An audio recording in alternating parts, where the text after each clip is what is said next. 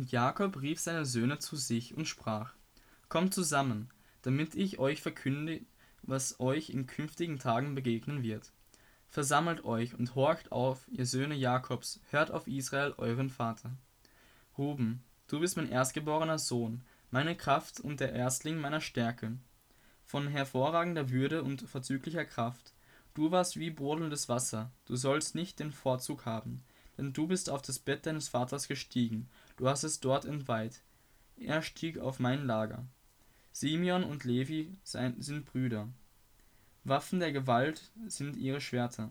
Meine Seele komme nicht in ihren geheimen Rat, und meine Ehre vereine sich nicht mit ihrer Versammlung. Denn sie haben Männer gemordet in ihrem Zorn und Stiere verstümmelt in ihrer Willkür. Verflucht sei ihr Zorn, weil er so heftig und ihr Grimm, weil er so hart ist. Ich will sie verteilen unter Jakob und zerstreuen unter Israel. Dich, Juda, werden deine Brüder preisen, deine Hand wird auf dem Nacken deiner Feinde sein, vor dir werden sich die Söhne deines Vaters beugen. Juda ist ein junger Löwe, mit Beute beladen steigst du, mein Sohn, empor.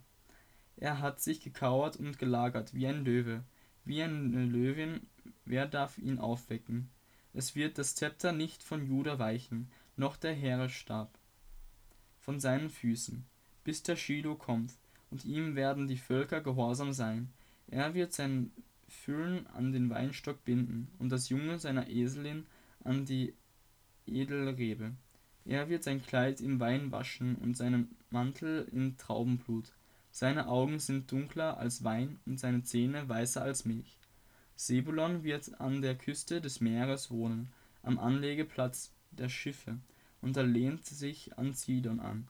Issachar ist ein knochiger Esel, der zwischen den Hürden liegt, und weil er sieht, dass die Ruhe gut und das Land lieblich ist, so neigt er seine Schultern zum Tragen und wird ein fronpflichtiger Knecht.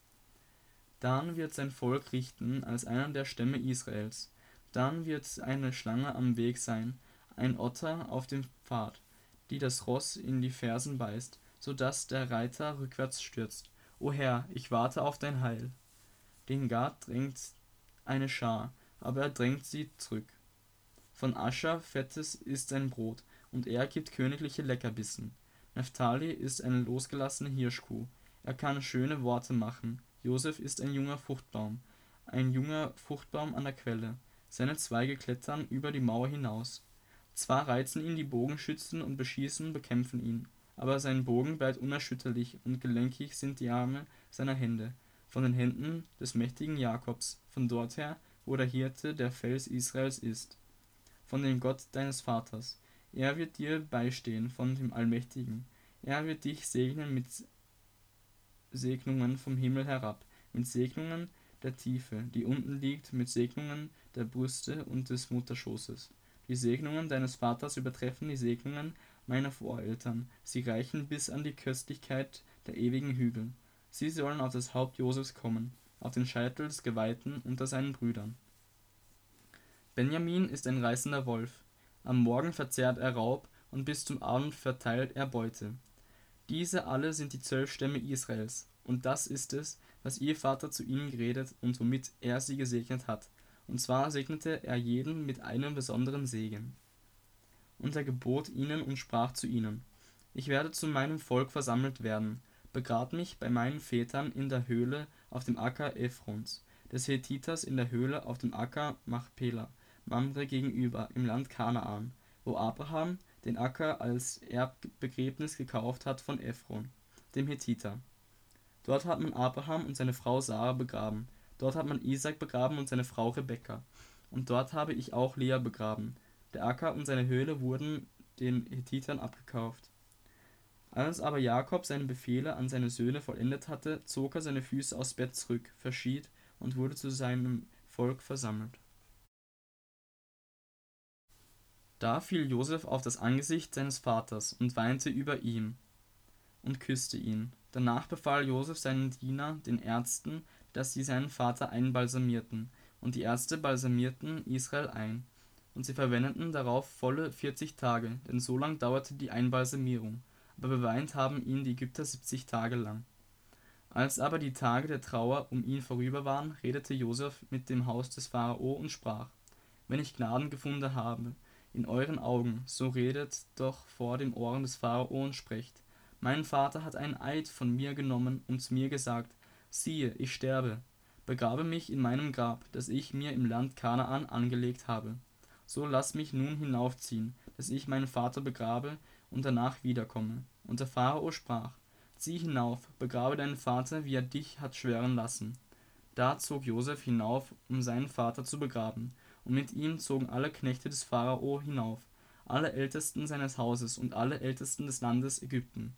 Dazu das ganze Haus Josefs und seine Brüder und das Haus seines Vaters. Nur ihre Kinder, Schafe und Rinder ließen sie im ganzen Land Gosen zurück. Es begleiteten ihn auch Wagen und Reiter, und es war ein großer Herzog. Als sie nun zur Tenne Atad kamen, die jenseits des Jordan liegt, hielten sie dort eine große und feierliche Totenklage denn Josef veranstaltete für seinen Vater eine siebentägige Trauer. Als aber die Bewohner des Landes, die Kanaaniter, die Trauer bei der Tenne Atad sahen, sprachen sie: Die Ägypter halten da eine große Klage. Daher wurde der Ort, der jenseits des Jordans liegt, die Klage der Ägypter genannt. Seine Söhne aber handelten so, wie er ihnen befohlen hatte. Sie führten ihn ins Land Kanaan und begruben ihn in der Höhle des Ackers Machpela, die Abraham samt dem Acker als Erbbegräbnis gekauft hatte von Ephron, dem Hethiter, gegenüber von Mamre. Josef aber kehrte nach dem Begräbnis seines Vaters wieder nach Ägypten zurück, er und seine Brüder und alle, die mit ihm hinaufgezogen waren, um seinen Vater zu begraben. Als nun Josefs Brüder sahen, dass ihr Vater gestorben war, sprachen sie: Josef könnte gegen uns feindselig werden und uns alle die Bösheit vergelten, die wir an ihm verübt haben.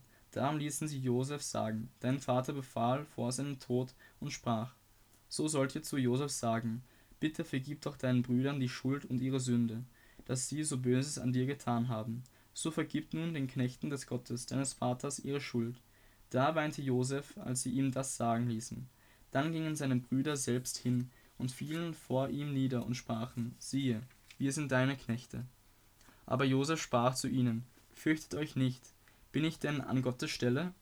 Ihr gedachtet, mir zwar Böses zu tun, aber Gott gedachte es gut zu machen, um es so hinauszuführen, wie es jetzt zutage liegt, um ein zahlreiches Volk am Leben zu erhalten. So fürchtet euch nun nicht, ich will euch und eure Kinder versorgen, und er tröstete sie und redete freundlich mit ihnen. Und Josef blieb in Ägypten, er und das Haus seines Vaters, und Josef lebte hundertzehn Jahre. Und Josef sah die Kinder Ephraims, bis in das dritte Glied, auch die Kinder Machirs, des Sohnes Manasses, saßen noch auf Josefs Knien. Und Josef sprach zu seinen Brüdern: Ich sterbe, aber Gott wird euch gewiss heimsuchen und euch aus diesem Land hinaufführen, in das Land, das er Abraham, Isaak und Jakob zugeschworen hat. Und Josef nahm ein Eid von den Söhnen Israels und sprach gewisslich, wird Gott euch heimsuchen, und ihr sollt dann meine Gebeine von hier hinaufbringen. Und Josef starb 110 Jahre alt und man balsamierte ihn ein und legte ihn in einen Sarg in Ägypten.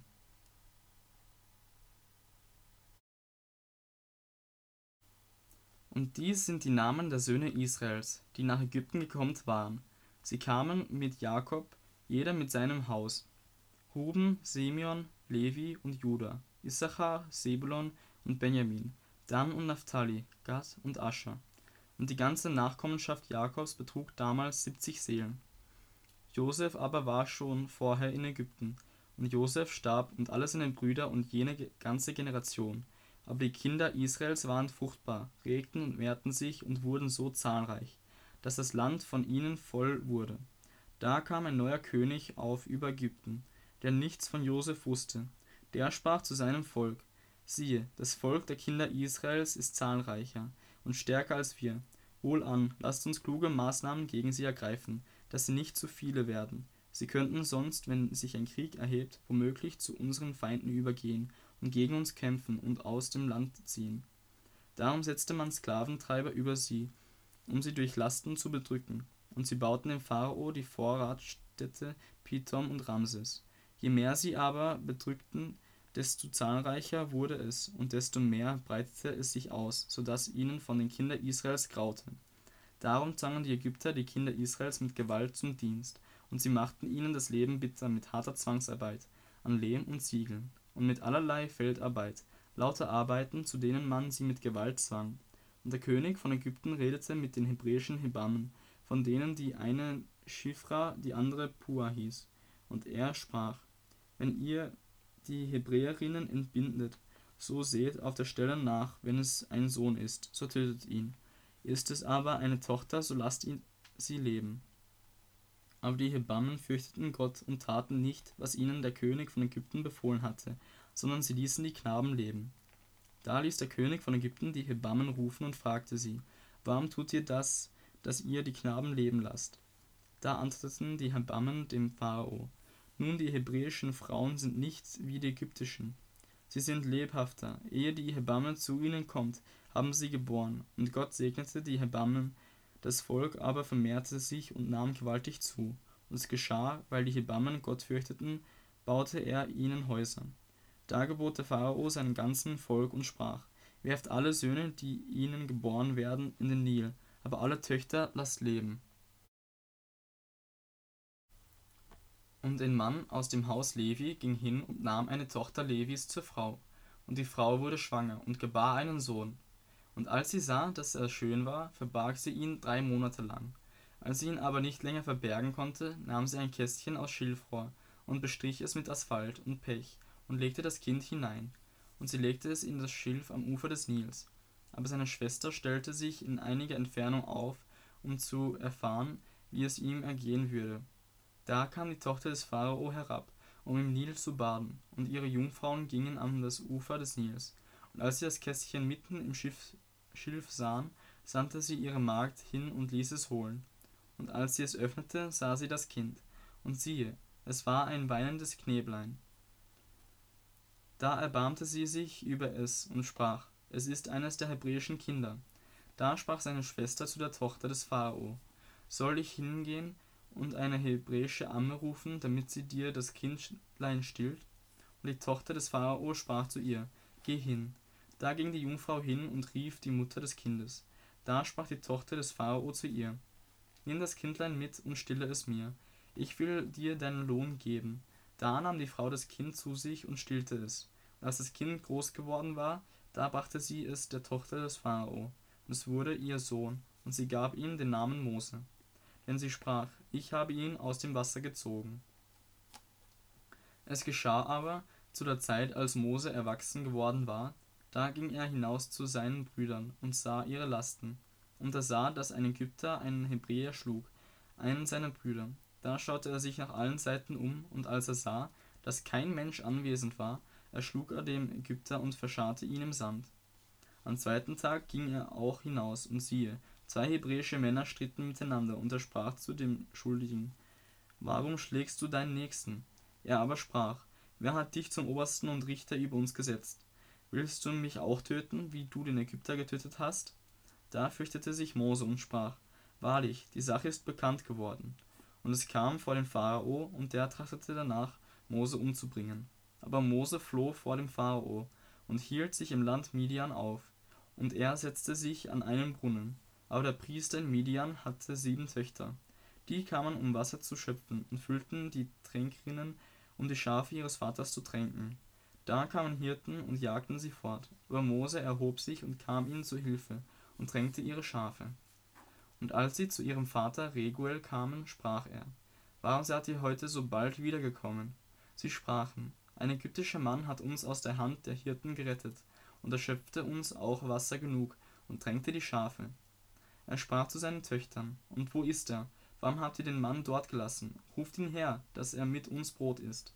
Und Mose willigte ein, bei dem Mann zu bleiben. Und der gab Mose seine Tochter Zippora zur Frau. Und sie gebar einen Sohn, dem gab er den Namen Gerson. Denn er sprach, ich bin ein Fremdling geworden in einem fremden Land. Aber viele Tage danach geschah es, dass der König von Ägypten starb, und die Kinder Israels seufzten, über ihre Knechtschaft und schrien, und ihr Geschrei über ihre Knechtschaft kam vor Gott, und Gott erhörte ihr Wehklagen, und Gott gedachte an seinen Bund mit Abraham, Isaak und Jakob. Und Gott sah auf die Kinder Israels, und Gott nahm sich ihrer an.